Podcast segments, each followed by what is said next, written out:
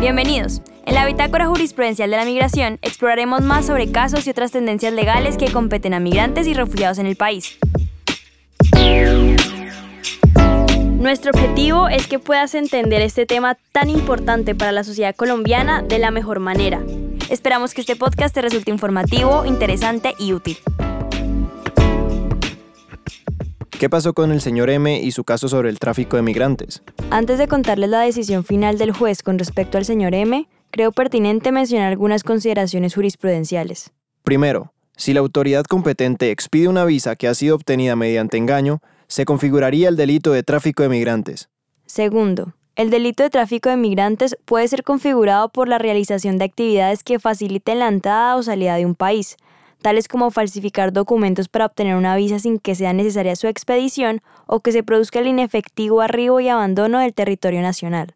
Tercero, la trata de migrantes es un delito pluriofensivo, pues atenta contra la soberanía del Estado mediante la violación de normas legales que regulan el ingreso al país y la salida del mismo.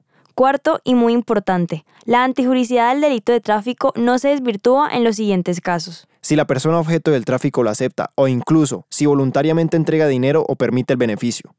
Tampoco se desvirtúa si el traslado se realiza en condiciones óptimas de salud física, mental y de higiene, o si la migración ilegal a otro país representa una mejora para la persona en comparación con las condiciones de residencia en su estado nativo. Ya que tenemos un mejor contexto jurisprudencial, al fin les podemos contar sobre la decisión final del juez con respecto al caso del señor M aunque les advierto que la decisión no es tan sorpresiva. El juez de segunda instancia confirmó la sentencia previa. Dijo que el señor M cometió el delito de tráfico de migrantes al obtener visas de manera ilegal, pese a que las visas fueran emitidas de manera regular. Asimismo, debido a la información falsa brindada para la obtención de las visas, el acusado constituye el delito de falsificación de documentos. Entonces, así termina el señor M, culpable de ambos delitos.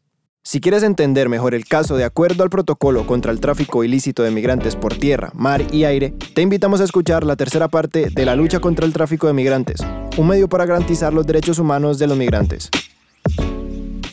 Y esto ha sido todo por hoy. Esperamos que hayas disfrutado este episodio tanto como nosotros al crearlo. Nos vemos en el próximo episodio. Hasta pronto.